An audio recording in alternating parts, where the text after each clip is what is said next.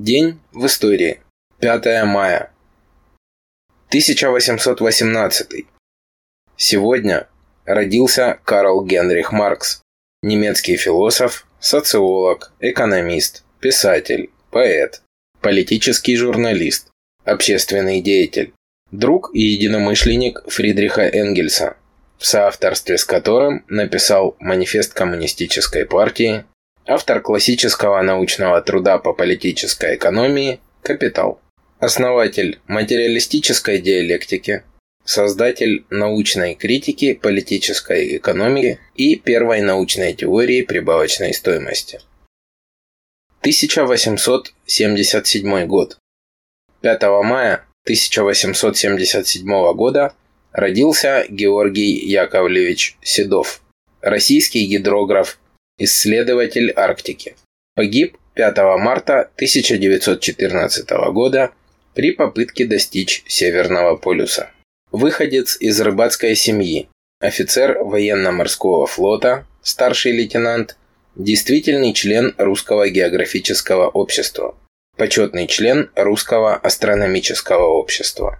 Участвовал в экспедициях по изучению острова Вайгач, устья реки Коры, Новой Земли, Карского моря, Каспийского моря, устья реки Колымы и морских подходов к ней, а также Крестовой губы. Во время своей последней экспедиции к Северному полюсу Седов заболел цингой.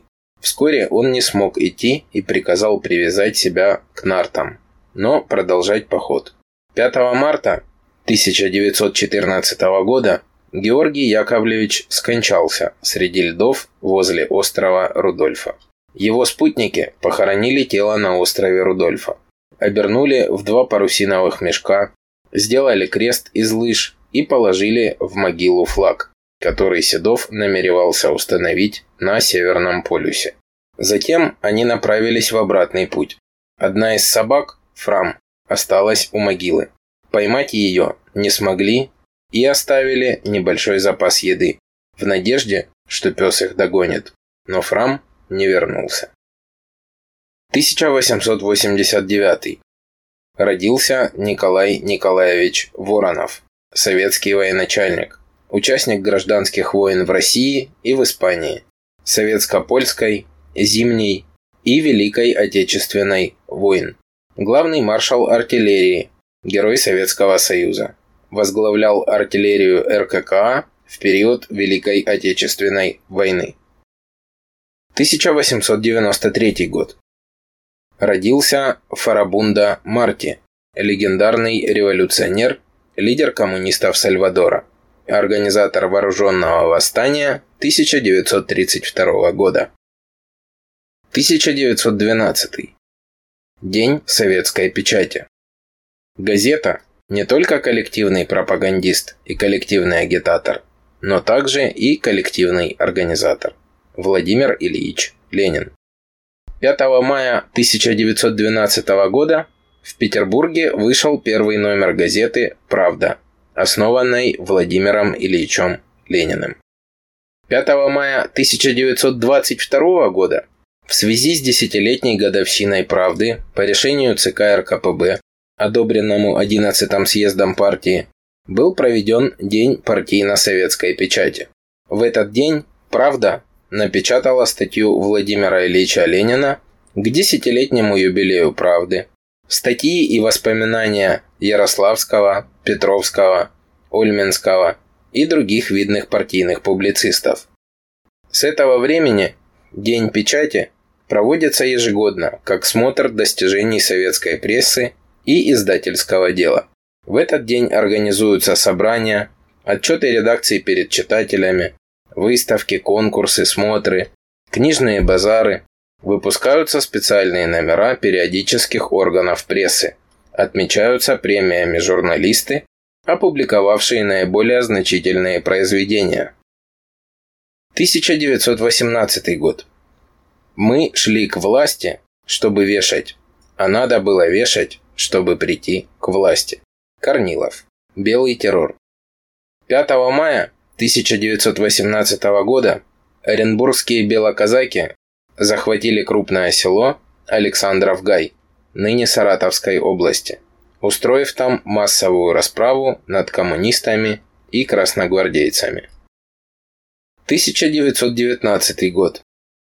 Красные заняли уездный город Казанской губернии, ныне в составе Татарстана, Чистополь, и заштатный город Бугурусланского уезда Самарской губернии, ныне село районный центр Самарской области Сергиевск. В то время как положение красных на юге ухудшалось, и еще более ухудшалось в следующие дни с началом мятежа Григорьева, Наступление Колчака в Поволжье не достигло своих целей, и соединение двух главных сил белых не состоялось. 1920 год. В Москве на Театральной площади, ныне площадь Свердлова, состоялся парад войск московского гарнизона по случаю отправления на польский фронт частей Красной Армии. Здесь также присутствовали рабочие коммунисты Петрограда, отъезжавшие на Западный фронт. На состоявшемся затем митинге выступил Владимир Ильич Ленин. В этот же день, в 1920 году, Владимир Ильич Ленин направил приветственную телеграмму советскому правительству Азербайджана. В этот же день открылась первая после восстановления советской власти в Азербайджане конференция большевистской организации Баку обсудившая важнейшие вопросы партийного и государственного строительства в республике. В этот же день в Москве, в Большом театре, состоялось объединенное заседание в ЦИК Московского совета, фабрично-заводских комитетов и профсоюзов в связи с наступлением буржуазно-помещичьей Польши. На заседании выступил Владимир Ильич Ленин. Он охарактеризовал особенности нового похода Антанты и определил задачи рабочих и крестьян в разгроме интервентов. 1921 год. День шифровальщика. 5 мая – День криптографической службы России. В переводе с древнегреческого криптография означает тайнопись. Как говорится в опубликованном сообщении ЦОС ФСБ, служба, созданная постановлением Совета народных комиссаров РСФСР – от 5 мая 1921 года обеспечивает с помощью шифровальных криптографических средств защиту информации в информационно-телекоммуникационных системах и системах специальной связи в РФ и ее учреждениях за рубежом, в том числе в системах, использующих современные информационные технологии. 1922 год. В «Правде» были опубликованы статьи Владимира Ильича Ленина и Иосифа Виссарионовича Сталина, посвященные десятилетию газеты. В этот же день, 5 мая 1922 года, родилась Александра Федоровна Акимова, советская военная летчица, штурман 46-го гвардейского ночного бомбардировочного авиационного полка, герой Российской Федерации. В 1940 году поступила на исторический факультет Московского педагогического института. В то же время посещала курсы медсестер. С началом войны пыталась попасть в Красную армию, однако была отправлена строить оборонительные укрепления под Можайском. С началом занятий Акимова вернулась в институт, однако не бросила идею попасть в Красную армию. 8 октября 1941 года Сталин издал указ НКО СССР номер 0099 о формировании женских авиационных полков. Акимова была мобилизована на фронт. В городе Энгельс, где базировался ее 588-й легкобомбардировочный женский авиационный полк, Александра Федоровна обучилась профессии авиационного техника. В феврале 1943 года полк за свои заслуги получил звание 46-го гвардейского ночного бомбардировочного авиаполка. В марте 1943 года Акимову назначили штурманом. С апреля 1943 года по май 45 Акимова совершила 715 боевых вылетов. В апреле 1945 года была представлена к званию Героя Советского Союза. Представление было поддержано генерал-полковником Вершининым и маршалом Советского Союза Рокоссовским, однако затерялось в Москве. После войны Акимова окончила Московский педагогический институт, а затем и аспирантуру. Стала кандидатом исторических наук. С 1952 года преподавала в Московском авиационном институте. В 1992 году вышла на пенсию. 31 декабря 1994 года Акимовой Александре Федоровне было присвоено звание Героя Российской Федерации за мужество и героизм, проявленные в борьбе с немецко-фашистскими захватчиками в Великой Отечественной войне. 1923 год. 5 мая 1923 года родился Михаил Алексеевич Егоров, герой Советского Союза, сержант Красной Армии, комсомолец.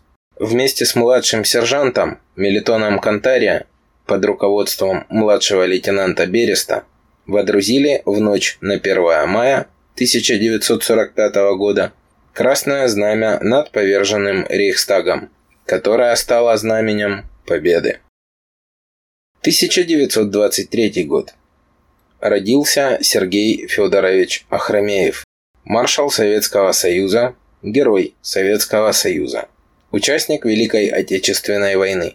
В 1984-88 годах начальник Генерального штаба Вооруженных сил СССР, первый заместитель министра обороны СССР, лауреат Ленинской премии. 1927 год. На Волховской ГЭС прошел пуск первого советского генератора. 1928.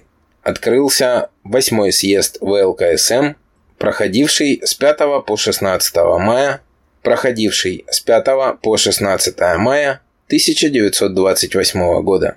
Иосиф Виссарионович Сталин произнес речь, которая позднее была напечатана в 113 номере газеты «Правда» от 17 мая 1928 года. Чтобы строить, надо знать, надо овладеть наукой. А чтобы знать, надо учиться.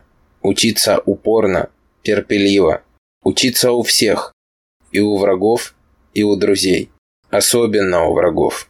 Учиться, стиснув зубы, не боясь, что враги будут смеяться над нами, над нашим невежеством, над нашей отсталостью. 1929 год. Первый полет АНТ-9. 5 мая 1929 года состоялся первый полет пассажирского самолета АНТ-9. Он показал максимальную скорость 209 км в час. Высоту в 1000 метров самолет набрал за 6,5 минут. Его практический потолок составил 3810 метров а техническая дальность полета с пассажирами – 1000 километров. 10 июля 1929 года самолет, получивший наименование «Крылья Советов», отправился в европейское турне.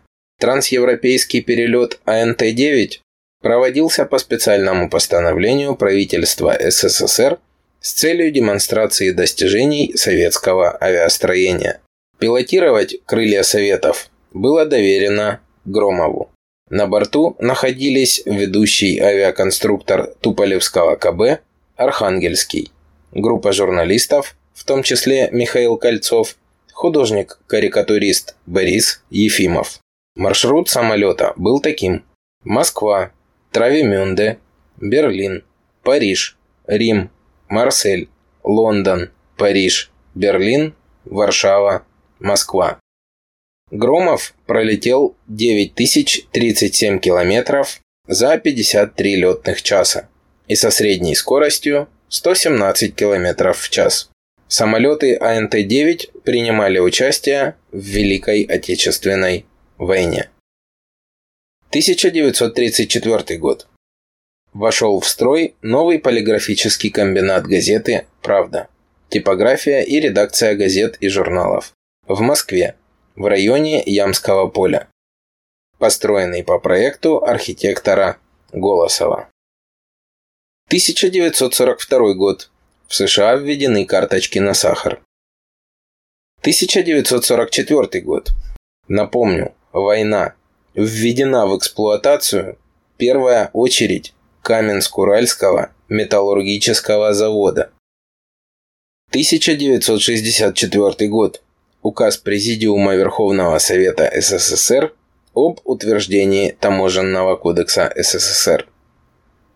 1975 год.